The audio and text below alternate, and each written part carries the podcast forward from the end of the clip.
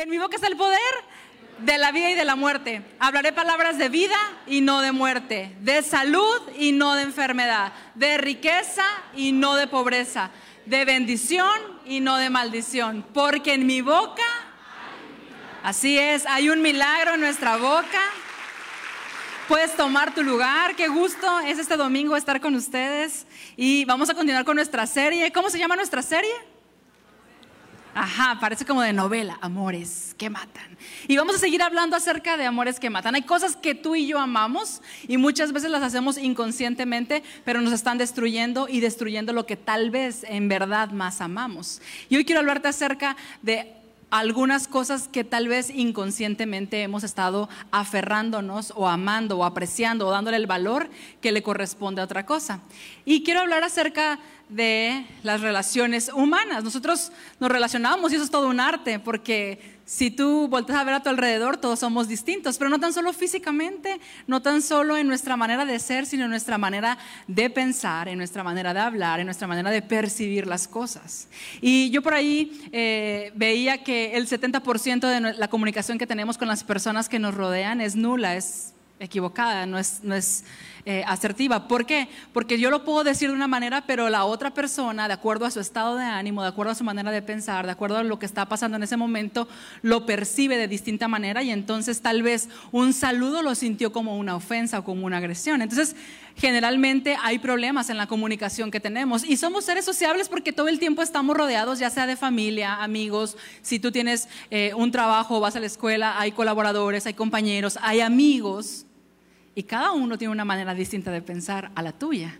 Y entonces llega un momento donde los conflictos empiezan, ¿verdad?, a matar o a, poner en una situación crítica, moribunda, una relación de nuestro alrededor. Entonces hoy quiero hablar acerca de esto y el título que le puse es una pregunta. ¿Y tú qué amas? Suena como muy ochentera, ¿verdad? Como un comercial de revista de esa época. Pero la pregunta es real. Háztela a ti. No le preguntes al de al lado, háztela a ti. ¿Y tú qué amas? Porque dice la Biblia que donde está nuestro tesoro, ahí está nuestro corazón. Y si recordamos los episodios anteriores de esta serie, nos enseñaban que la causa número uno de muerte es problemas en el corazón. Y si tú lo llevas a la luz de la palabra, el corazón, también leíamos un versículo que dice que de él brota, sale, fluye la vida. Entonces nuestro corazón, decía ese versículo, tenemos que cuidarlo, protegerlo de cualquier cosa que pueda quitarnos la vida.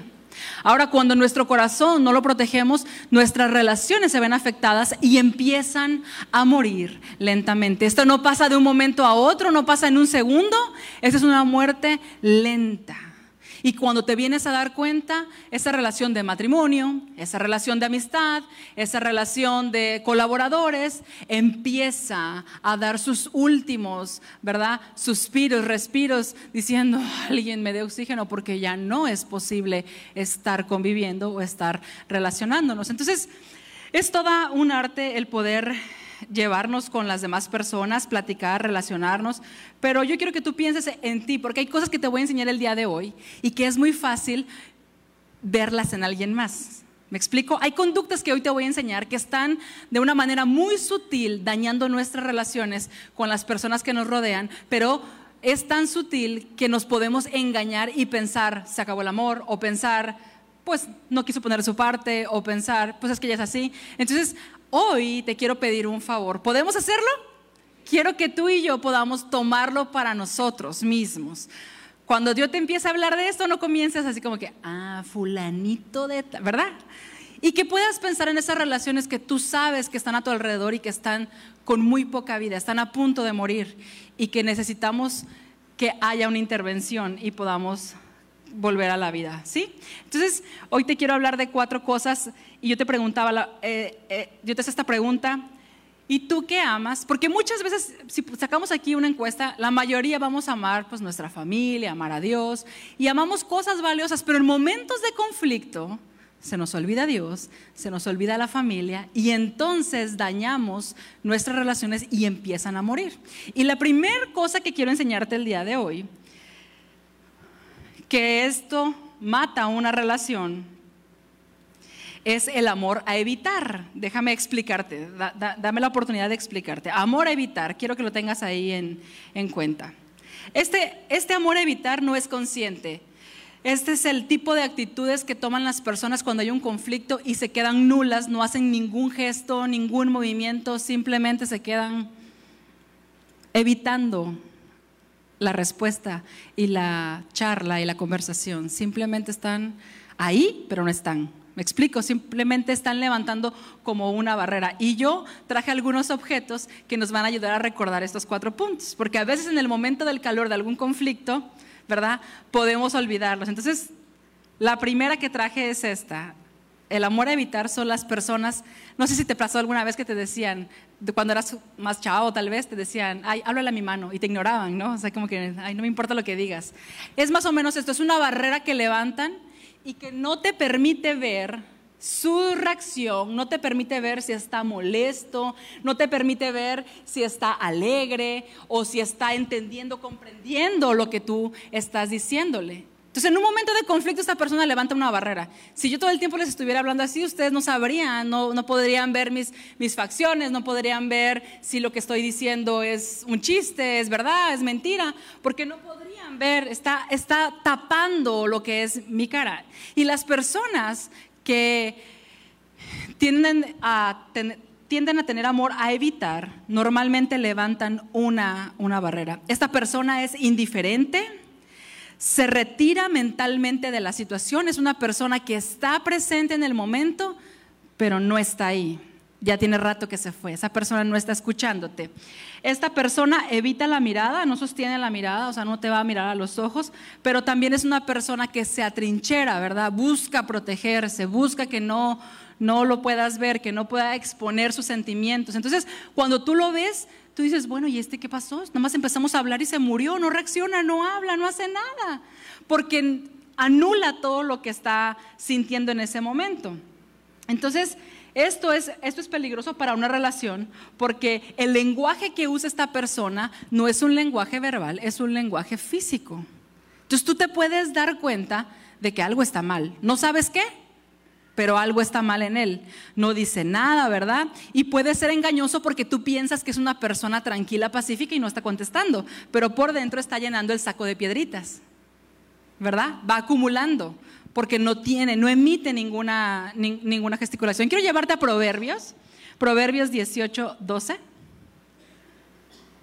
Y en Proverbios 18, 12 dice, el fracaso al fracaso lo precede la soberbia humana. Esto quiere decir que cuando una persona en su corazón no lo ha cuidado y hay soberbia, hay dureza, lo que sigue, lo que continúa, tal vez no mañana, pero dentro de un tiempo es el fracaso.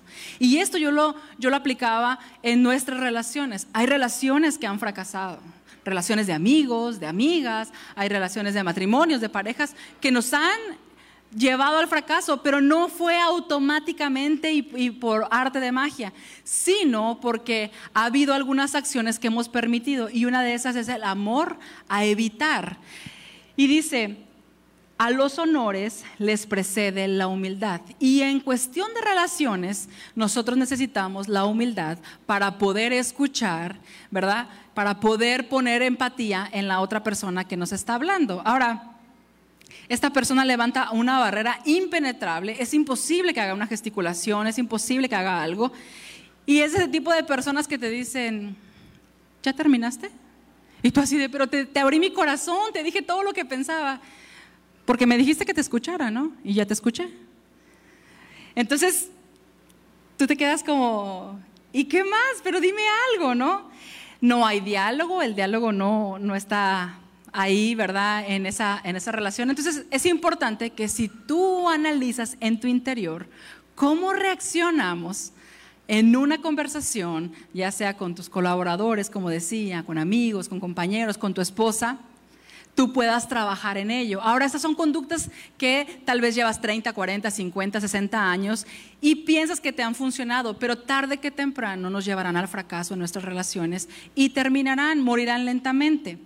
Dice, por aquí les traje algunos aspectos que nosotros podemos mejorar. Así que si tú eres una persona que te cuesta trabajo externar tus emociones y simplemente te atrincheras y te quedas serio y no dices nada, pero se va llenando el costalito, ¿verdad? De piedritas para algún día cuando esté bien recargado sacarlas, es importante que mejoremos en esta área. Yo no voy a preguntar el día de hoy, ¿cuántos identifican? ¿Verdad? Y tú sí, sí, yo, no. Así que si tú te identificas, solo es para ti y te pido que veas estos aspectos conmigo a mejorar. Cuida tu lenguaje no verbal.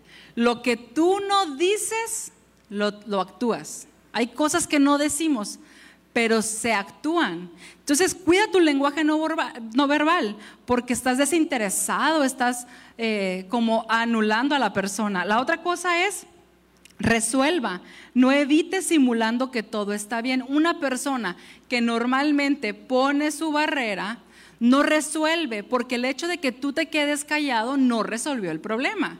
Y es importante que haya un diálogo, y para eso hay que hablar y hay que bajar nuestras manos y estar abiertos a escuchar y tener empatía lo que la otra persona nos está diciendo. Entonces, algo que yo veía aquí que podemos mejorar es no, ¿verdad? Estar pensando que todo se va a resolver solito. Entonces, no postergues, no pienses que el conflicto se va a resolver. Hay papás que dicen, ah, ya cuando crees que el niño se va a cambiar. No, no, no, no evadas eso. O cuando hay una discusión en, el matrimonio, sobre todo cuando uno está recién casado, que son un choque de dos culturas impresionante, ¿verdad? Tú dices, ¿y ahora qué hago? Pues mejor me quedo callado y te callaste 40 años. Y a los 40 años reventaste, ¿verdad? De matrimonio. Entonces es importante que haya un diálogo y que no te enfrasques solamente en, atrincherarte.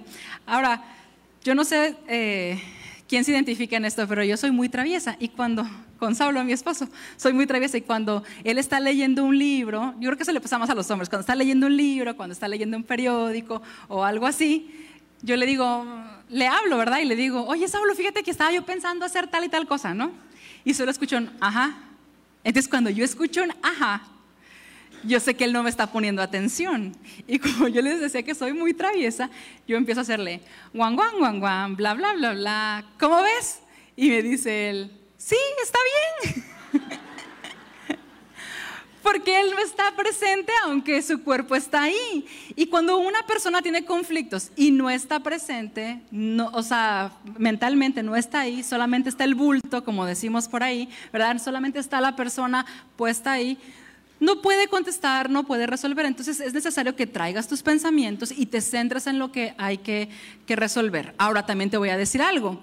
Cuando te digo no postergues es porque es importante que si a ti te cuesta trabajo dialogar y estás muy encendido y por eso estás tan cerrado con tu escudo, es mejor decirle a la persona, a tu pareja, a tu esposa, a tu esposo, a tus hijos, dame cinco minutos, déjame que me calme, que me refresque yo y entonces dialogamos. A lo mejor alguno de ustedes dice cinco minutos no es suficiente, ok, dile dame media hora, no sé, dame cinco horas, dame seis horas, pero no se pase, ¿verdad? De 24 horas molesto sin hablar el tema porque dice la Biblia que no se ponga el sol sobre tu enojo. Entonces, para que no peques, hazlo antes. Entonces empieza a trabajar con esa área de tu vida. Hay otra cosa que también, eh, otra actitud en nosotros que puede llevar a que muera una relación.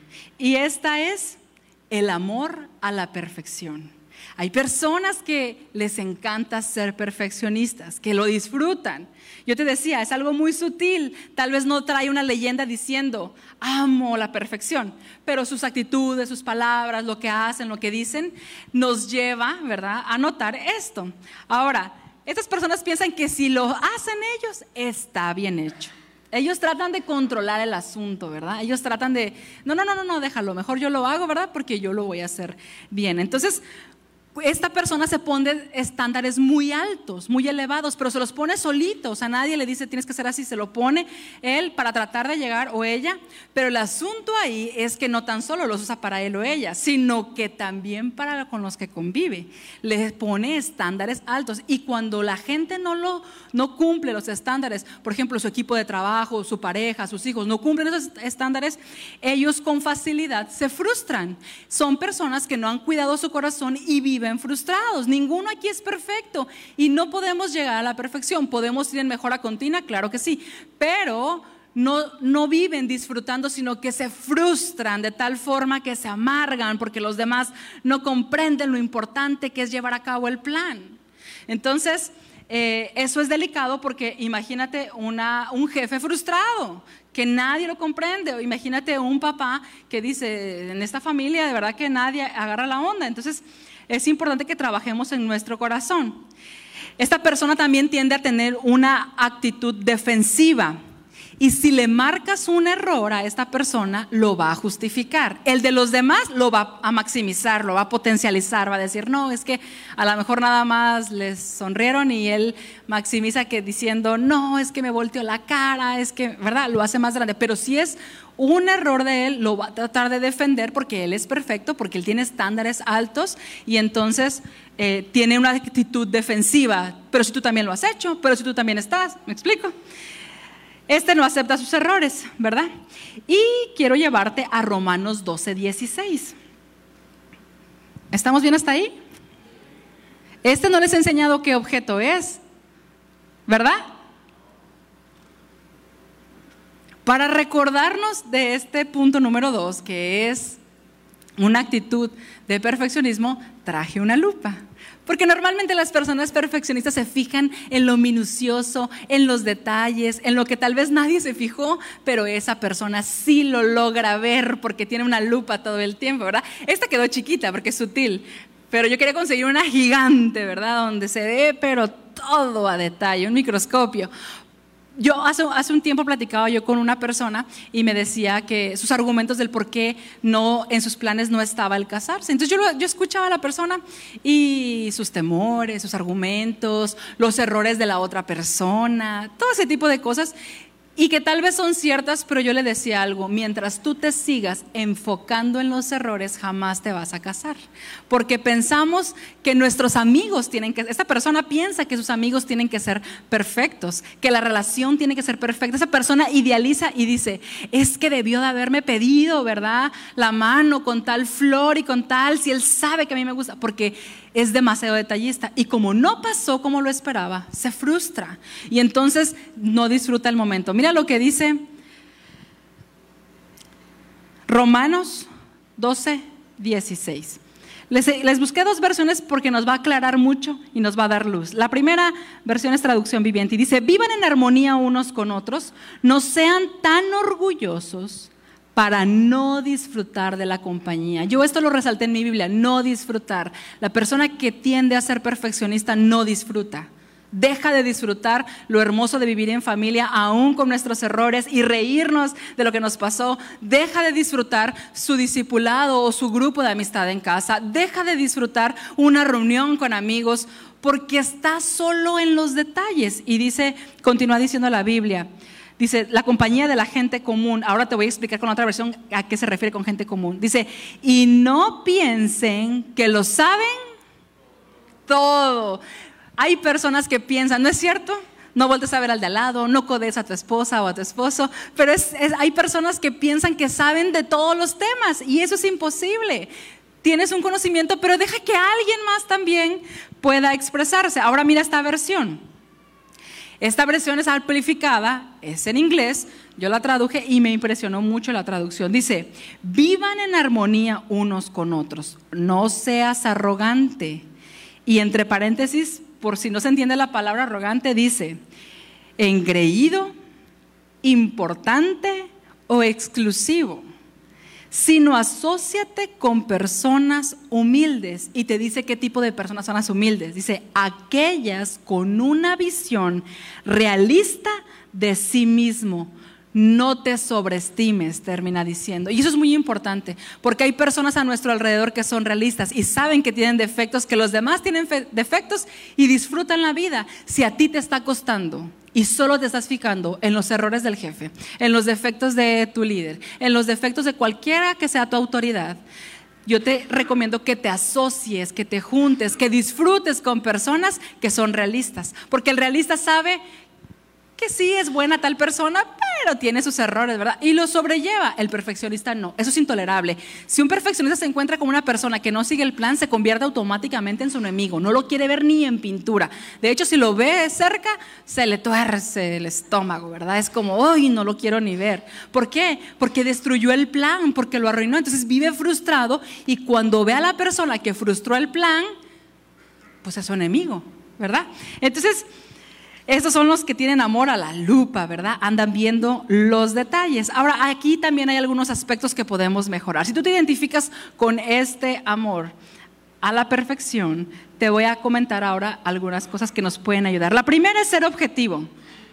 Ser objetivo nos va a dar claridad, decir realmente, si él se equivoca, yo me equivoco también y démosle, ¿verdad? Estamos aquí para levantarnos unos a otros. Otra cosa que debemos hacer es ser humildes para reconocer que tú tienes errores. Todos tenemos errores.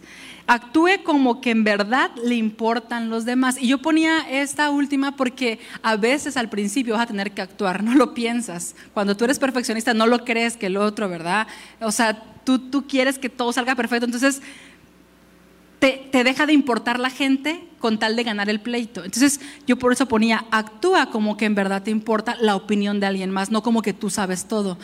Y después se te va a convertir en algo cotidiano. Cuando tú empiezas a, a, poner atención, te vas a dar cuenta que en los demás hay una riqueza que estabas bloqueando para no recibirla. Entonces escucha las ideas, no quiere decir que todas las vas a aceptar, pero sea abierto y no tan solo veas los errores, sino permite. Hay gente que ya no, que, que si alguien le falla, ya no puede recibir nada de esa persona. Y entonces muere esa relación, porque lo anulas, porque dices, no, me falló una vez y es imposible que yo vuelva a confiar en esa persona, me defraudó, me dijo algo y no lo prometió. Entonces es importante que tú y yo podamos eh, ser realistas, pero ser objetivos, pero también que te importe lo que los demás sienten, piensan. No solamente eres tú. De hecho, en, ese versículo al final dice, no te sobreestimes, no sea demasiado lo que creas que tú eres, ¿verdad? Como para que esta gente no me merece, ¿verdad? Estas personas que están a mi alrededor no me merecen. ¿Vamos bien hasta ahí? Ok, llevamos dos. La primera es, ¿amora? Ok, los dos que, que dijeron tienen diez. Y la segunda es, ¿amora? A la perfección, acuérdense de los los que somos detallistas viendo los errores de algunos. Yo me identifico con algunas, yo no lo estoy hablando porque yo no tenga ningún error ni nada de eso. Yo me identifico con algunas, sino es que con todas, en pocas, eh, en algunas en pocas, ¿verdad? Niveles, pero en otras en demasiados niveles. Y es importante que hoy reconozcamos, porque no estás solo ni sola para poder llevar esto, sino cuando tú estás consciente, tú puedes decir, Espíritu Santo, ayúdame, Dios, ayúdame, necesito mejorar en esto, ¿sí? Vamos a aprender... Eh, la número tres, ¿cierto? Dice la, la número tres es, te voy a llevar a un versículo, pero este es amor a la crítica, ¿verdad? Hay personas que disfrutan no lo dicen abiertamente, a mí me encanta criticar, pero se ve que se les facilita, ¿verdad? Tienen facilidad para hacerlo. Y critican todos los detalles, los errores, las cosas, pero esto sí lo verbalizan, sí lo hacen verbal, esto sí lo dicen. Entonces, la crítica, cuando criticamos a otras personas, es como diciéndole a la otra persona, tú tienes la culpa de todo, porque tú le haces ver sus errores la crítica es ver los errores del otro y entonces la persona se siente como, o sea, yo tengo la culpa de todo. Y entonces el conflicto empieza ahí, ¿verdad? A, hacerse mayor. Eh, la crítica resalta los errores de los demás para, para, para pasar desapercibido los nuestros, pero al final de cuentas no le gusta perder. Entonces critica los errores del líder, critica los errores del maestro, de los papás, de cualquiera de las autoridades o de sus colaboradores, pero en realidad lo que tú estás criticando es eh, a ti mismo, porque tú estás hablando, y te, lo voy a, y te voy a llevar a la Biblia para que veas esta parte. Normalmente estas personas cuando critican usan estas palabras, siempre y nunca. Es que tú siempre, es que tú nunca. Entonces es característico en esta actitud. Y ahora sí te voy a llevar a Mateo 7. Vamos a Mateo 7.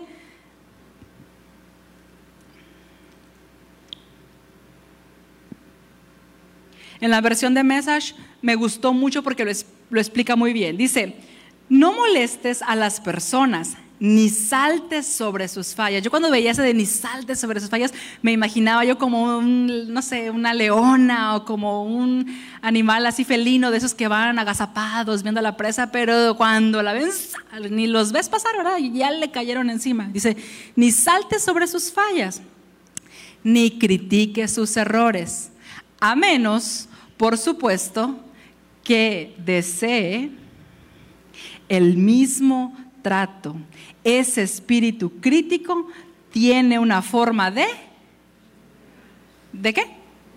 Ok, ¿conocen un boomerang? Acá en México casi no lo usamos mucho, pero yo les traje uno para que nos acordemos lo que dice la Biblia. Y el boomerang normalmente tiene una peculiaridad, ¿no es cierto? Cuando tú avientas un frisbee, una pelota, un disco volador, normalmente lo avientas y alguien te lo tiene que regresar. Pero el boomerang tiene la, no sé, capacidad, facultad, la especialidad de que cuando tú, no lo voy a aventar porque, pues no, ¿verdad? Pero cuando tú lo avientas y se aleja, luego ¿qué pasa? Regresa.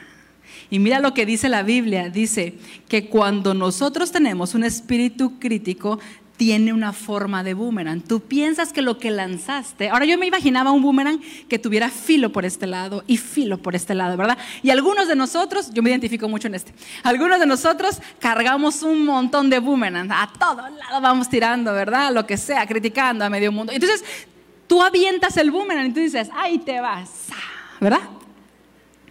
Y tú te das la vuelta y tú piensas que eso ya le, le cortó, le dañó a aquel. Pero dice la Biblia que la peculiaridad de esto es que regresa, ¿verdad? Vuelve a ti. Por eso te decía yo que cuando nosotros criticamos y este efecto pasa en nuestras vidas, pensamos que estamos dañando a aquel, pero en realidad tu corazón es el que está dañado. Entonces, la crítica yo en un momento voy a terminar de leer este, este, pasaje porque está ligado al punto número cuatro. Entonces, dame un momento y te hablo de la crítica, cómo podemos eh, mejorar en esta área y después te hablo del siguiente punto. Entonces, cuando criticamos a las otras personas, pues le estamos diciendo, tú tienes la culpa de todo, ¿verdad? Pero en realidad te regresa. Entonces, hay algunas frases que normalmente hemos escuchado, ¿verdad? En nuestras relaciones del tú siempre y tú nunca. ¿Te acuerdas? Ellos son expertos en decir tú siempre y tú nunca. Por ejemplo, tú siempre llegas tarde, ¿verdad? Algunos la hemos dicho. Tú nunca me ayudas. Esta siento que es más como de las mujeres, ¿verdad? Tú nunca me ayudas. Yo sola con los niños, bañándolos, haciendo la comida. Pero bueno, dice, otra es, tú nunca me oyes o nunca me escuchas, ¿verdad? Otra es, siempre me cambias la conversación, ¿verdad?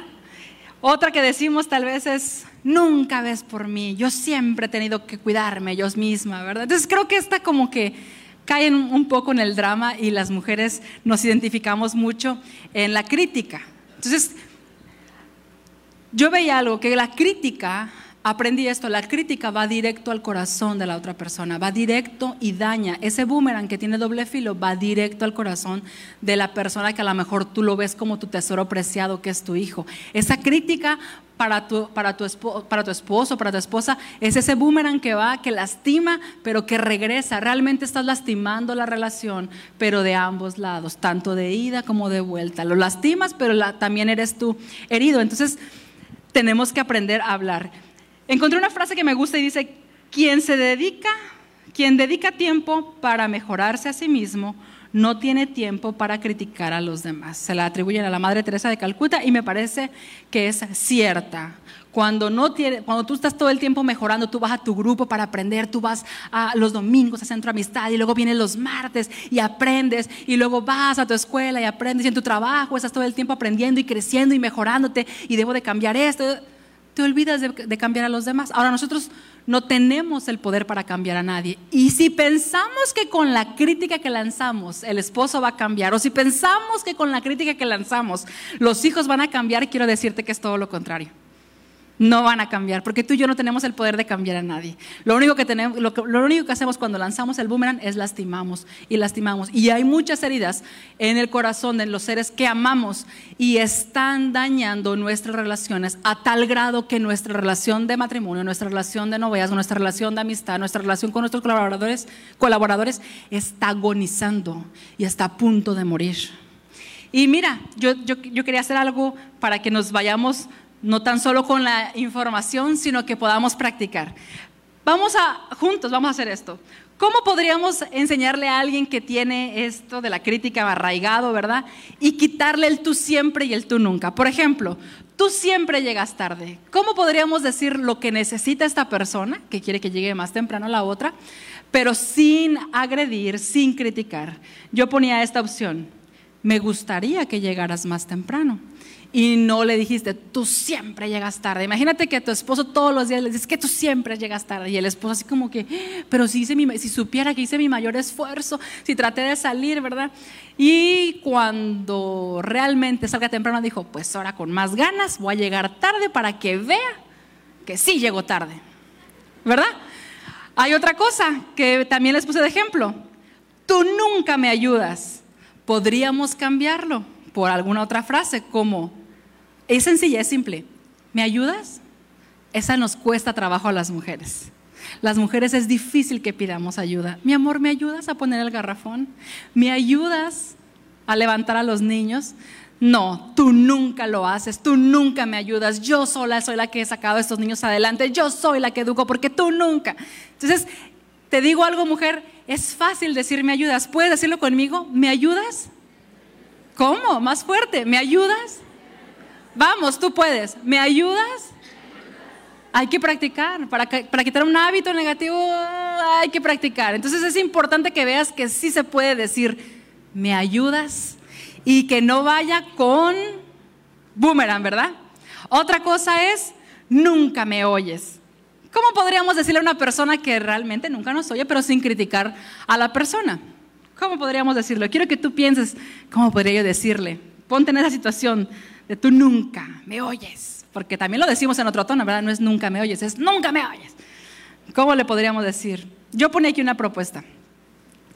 Me gustaría que me dieras unos minutos. A lo mejor es más larga, pero seguramente no vas a dañar el corazón. Y vas a decir, ¿cómo? ¿Qué? Sí, claro, te doy unos minutos. Y aprovechas esos cinco minutos que te dé, porque si no después pierde la atención de la persona. Pero quitar el tú nunca me escuchas, tú nunca me oyes. Otra que les mencioné es, siempre me cambias la conversación. En un conflicto de pareja eso es típico, ¿verdad? Que tú estás hablando de una situación y el otro, y no lo digo por experiencia propia, sino porque he escuchado, ¿verdad? A los de la primera reunión. Y entonces, normalmente decimos, ¿verdad? Esa es una frase que decimos, tú siempre me cambias la conversación porque el otro te sacó tus trapitos anteriores. ¿Verdad? Que quedaron inconclusos porque tal vez lo evadieron, lo olvidaron y pensaron que iba a pasar. Entonces, ¿cómo le podríamos decir a una persona que no cambia la conversación de tú siempre cambia la conversación? ¿Cómo podríamos decirle? Yo pensaba en esta, no sé qué les parece. ¿Podríamos centrarnos en el punto, en el asunto, en el problema? ¿Podríamos centrarnos en lo que estamos platicando? Yo sé que se escucha como, ¿qué está loca esta mujer? ¿En qué momento acalorado le voy a decir? ¿Podríamos centrarnos en el punto? Pero respiras y le dices, podríamos entrarnos en el punto, aunque sea para que ya no sea ataque. Pero es importante que lo practiquemos. Por eso yo te estoy llevando a que tú pienses que otra manera. Te voy a decir esto. Para mí no es fácil esto. En el momento se me sale todo lo que tiene que decir. La crítica entera, ¿verdad? Y un poquito más y le pongo una cereza al pastel. Pero hay que trabajar. Hay que trabajar. Hay que hacerlo consciente para que entonces, ¿verdad? Con la ayuda del Señor y del Espíritu Santo podamos tener buena comunicación. Otra es nunca ves por mí. ¿Cómo le diríamos a una persona, es que tú nunca ves por mí, siempre estoy sola, ¿no? Entonces, esta yo le he dicho algunas veces.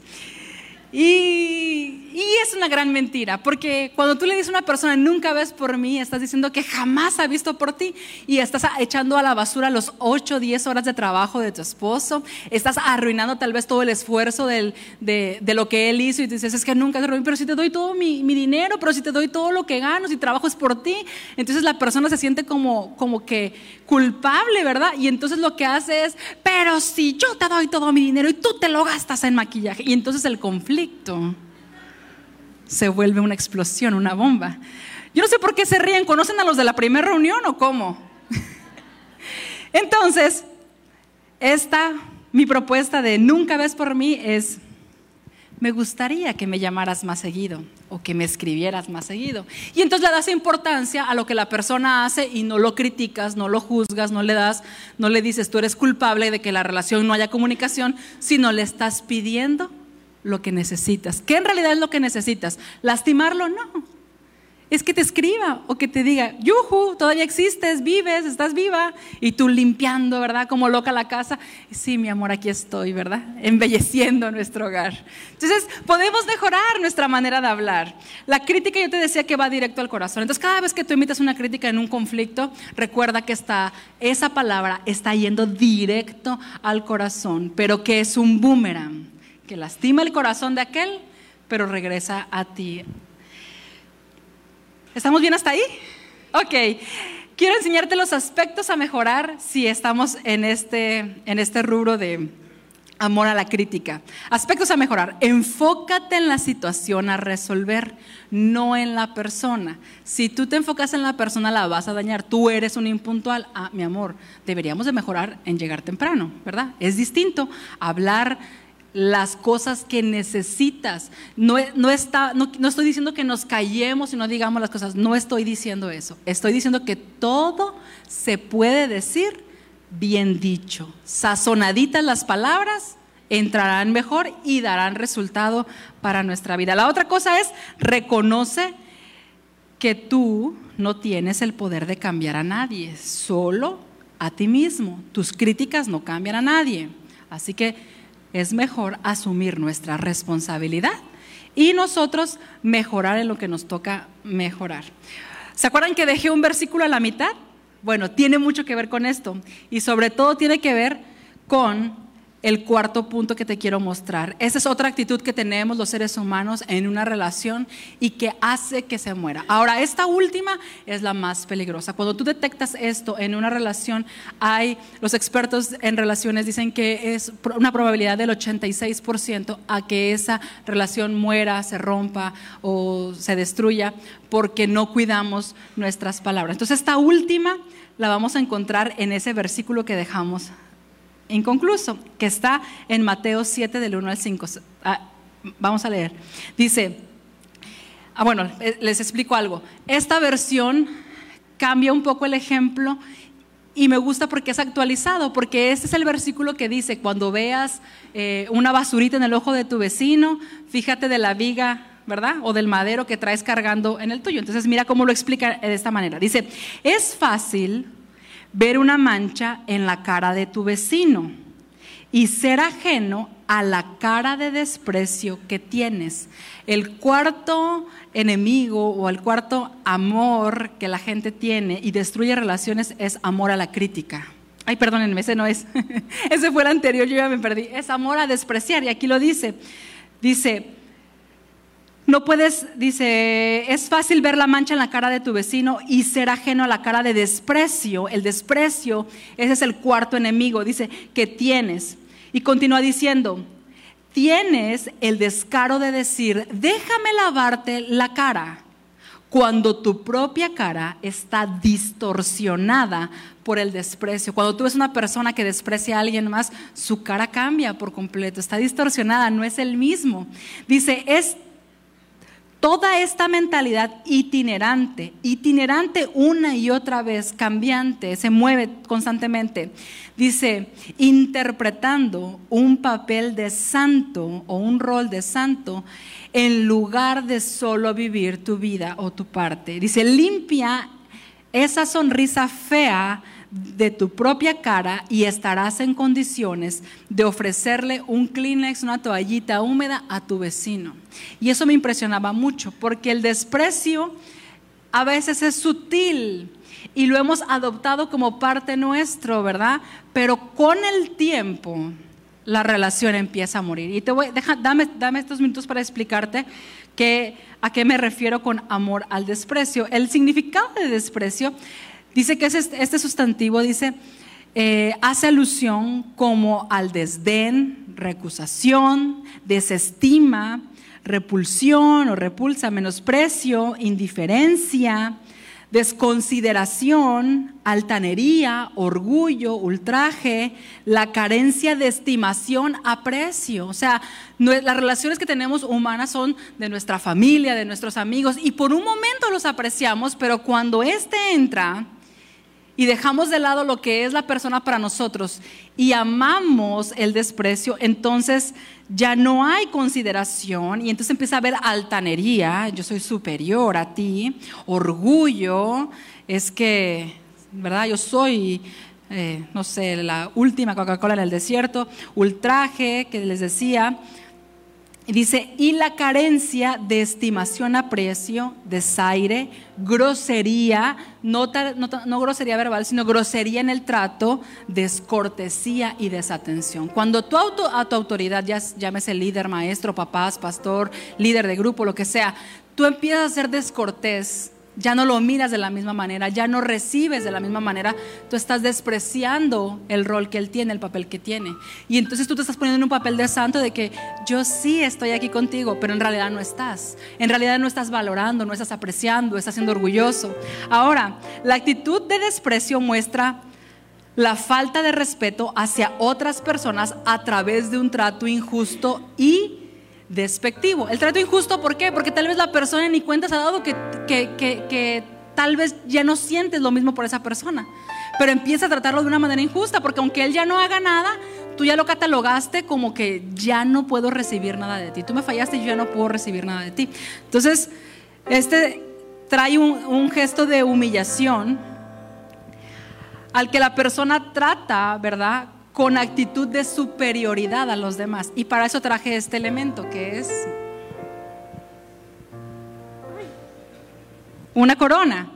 Dejen practico. Corto, corto, largo, largo. Es que siempre quise ser embajadora y uno tiene que aprovechar esos momentos, ¿verdad? Centro, no se crean. Entonces, la corona es señal de superioridad. No sé si está bien puesta, pero bueno, ahí le hacemos la lucha. Y cuando esta persona en un conflicto se pone su corona de superioridad, esta persona va a humillar al que tiene al lado, ya sea, su esposa, su esposo, sus hijos, a quien sea. Porque nadie es como ella, ¿verdad? O como él. Y normalmente los que estudian el comportamiento, las emociones, ellos dicen que este, esta emoción se manifiesta en nuestro rostro de una manera muy sutil, levantando la parte superior de nuestro labio, así como lo practiqué, ¿verdad? No, no crean que me sale normal, lo practiqué para que ustedes pudieran ver cómo es. Pero es levantando y un poquito también levantando eh, el párpado o la ceja. Entonces, cuando tú miras a una persona que te dice, hola, pero tiene así como que choca la cara distorsionada, es porque hay desprecio. Ahora no se los estoy platicando para que tú andes viendo a todo el mundo, ah, este me despreció, este despreció a mi hijo. No, no, no. Te lo estoy comentando para que tú veas cuando tú saludas a alguien, cuando tú te encuentras con alguien, cómo lo estás haciendo y puedas detectar que en tu corazón no está muriendo, sino que tenga vida por las decisiones que tomamos. Ahora, el desprecio lo usamos cuando decimos ciertas frases. Aquí les me parece que ese sí está ahí en lo que les escribí. Sin embargo, esa actitud les deja mostrar seguridad de uno mismo y una autoestima alta. Dice que desvela el profundo complejo de inferioridad de aquel que necesita rebajar al otro para reafirmarse a sí mismo. Esta persona tiene la autoestima y nos han enseñado que debemos tener la autoestima alta, pero déjame decirte que están equivocados. La autoestima tiene que ser autoestima, amarte a ti mismo de una manera sana, como dice la palabra, porque cuando tú tienes la autoestima alta, tú miras por debajo a los demás. Y cuando tú tienes una autoestima baja, pues miras a todos demasiado grandes, ¿verdad? Entonces tu, autoestima tiene que ser un amor propio, un amor sano, porque esta persona lo que hace es tener una autoestima alta, porque necesita ponerse en este nivel para rebajar a los demás y que no lleguen a su nivel. Entonces con sus palabras empieza a hacerlo. Por ejemplo, el desprecio lo usamos cuando decimos frases como, no, tú no, mejor que lo haga él porque él sí lo hace mejor. Tal vez es con una sonrisa, tal vez es con una voz tenue. Yo les decía que este es muy sutil, pero dentro de esa frase, dentro de esa intención, hay desprecio. Otra es, ay, fíjate que mi hijo va a hacer su examen para la universidad. Ah, pues qué padre, aunque no creo que lo logre. Y tú dices, pero qué onda, o sea, si le estoy platicando algo bueno es para que me anime, ¿verdad? Esta persona se pone en su papel de desprecio. La otra es, tú tienes un compañero y hay una vacante para ascender a jefe y lo suben a él y no a ti. Entonces, como él ahora es el jefe, tu comentario sería, es que me la tengo que poner para entrar en personaje, ¿verdad? Dice, por ejemplo, ah, sí, ahora que es el jefe se cree el muy, muy, ¿no? Uy, sí, lo ascendieron, como es la mujer maravilla. O tal vez decimos, mm, pues no se lo merece. O a veces decimos, ay sí, don perfecto, ¿verdad? O también en algunos momentos vemos a alguien que tiene un triunfo o que encontró el amor de su vida y, uy, pues quién sabe cómo le hizo. Y tiramos, ¿verdad? Ay, espérense, ya no me gustó el personaje, me lo voy a quitar. Y en algunas ocasiones lo hacemos muy sutil y decimos a nuestros hijos, ay no, ignora a tu papá, tu papá está loco. Y bajas, ¿verdad? Del lugar, de la posición que tiene tu esposo y lo deprecias, le quitas el valor. O tal vez el esposo dice, ay, ignora a tu mamá, ay, tu mamá no sabe de esas cosas. Y entonces rebajas, ¿verdad? O le quitas el valor que tiene la otra persona. Ahora, yo te decía, esto es sutil, ¿verdad? Y en esta el lenguaje no verbal también es muy importante porque habla mucho eh, lo que tú dices. Dice, lo que no se dice, se actúa. Y si te sientes fastidiado y no lo dices, seguramente lo vas a actuar. Hay cosas que tú te estás callando, pensando que así controlas, pero cuando estás con la persona, se nota tu desprecio, se nota que no estás conforme. Cuando una persona es despreciada, siente que ha sido herida en su dignidad. Y normalmente las personas que son lastimadas de esta manera con desprecio, si yo desprecio a alguien, la otra persona lo que hace es alejarse, huir para protegerse. Esta persona sabe que están dañando, aniquilando su dignidad. Entonces se va a proteger y de esa manera huye de una relación. No es que no te quería, es que lastimaste la dignidad de esa persona y no lo puede permitir.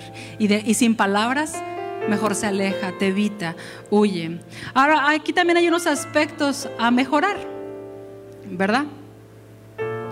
Y estos son, crea una cultura de aprecio. Esto tenemos que hacerlo en nuestra familia, en nuestro trabajo. Valoremos, apreciemos lo que el otro hace. Por muy pequeñito que sea, Ah, debe haber una cultura de aprecio. Qué bien te quedaron los frijoles hoy, mi amor. Y tú estabas esperando unos, no sé, una chuleta, una cosa más, pero los hizo negritos, nada más, los frijoles sin nada, ¿verdad? Se le olvidó la cebolla y no tenía ajo, ¿verdad? Acabó con esos frijoles.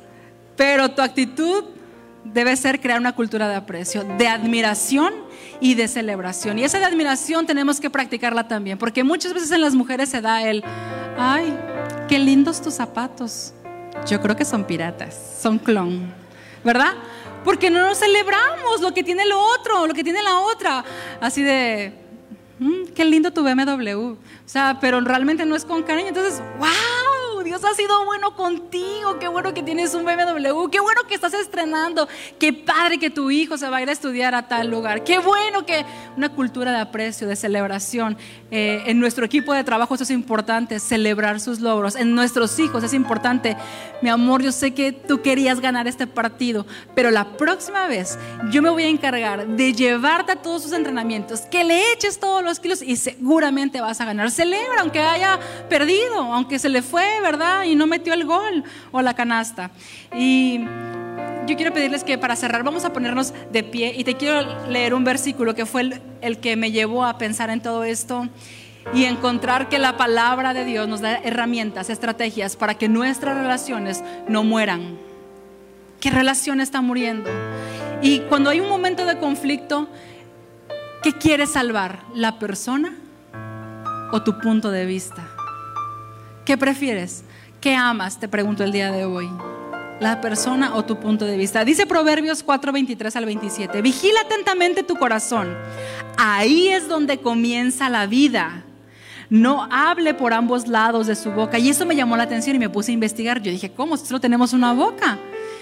Y en otras versiones dice que eh, no debemos de hablar verdad y en otras ocasiones hablar mentira. Nuestra boca, tú tienes la posibilidad de usarla.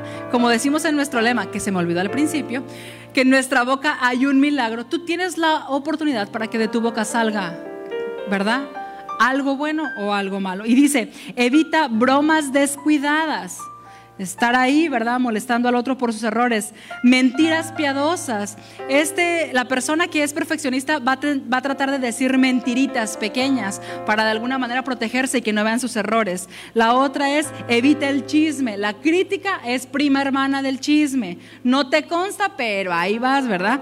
Dice, mantén tus ojos al frente, ignora todas las distracciones de la vida, observe su paso y el camino se extenderá sin problema ante usted. No mire a la derecha, o sea, no mires a tu esposo lo que se equivocó, no mires lo que no está haciendo bien, ni mires a la izquierda, no mires tal vez si tus hijos tienen errores y solo te enfrasques en eso, sino camina derecho, lo que tú sí puedes hacer y en lo que el Espíritu Santo puede hacer en tu vida. Así que hoy es momento de hablar con Dios. Cerremos todos nuestros ojos y es momento de tú que detectaste qué cosa tal vez estás batallando en tu interior puedas hablar con Dios y decirle, Señor, yo me identifiqué en tres, en tres de cuatro, en cuatro de cuatro, en dos de cuatro. Pero escoge una en la que tú quieras trabajar. A lo mejor no es la más fácil. Pero piensa por un momento en esto. Preguntándote, ¿y tú qué amas? ¿Y tú qué amas? ¿Amas a tu familia o amas la comodidad? Mientras yo esté bien, no importan los demás. ¿Amas a las personas o amas ganar peleas? ¿Amas a tus hijos o amas tener siempre la razón? ¿Amas al hombre de tu vida o amas ser perfecta? ¿Amas a tus colaboradores o amas ser un todo? Así como están con sus ojos cerrados, habla con Dios y dile, Señor, esto necesito mejorar y te necesito a ti, porque solo no he podido, sola no he podido.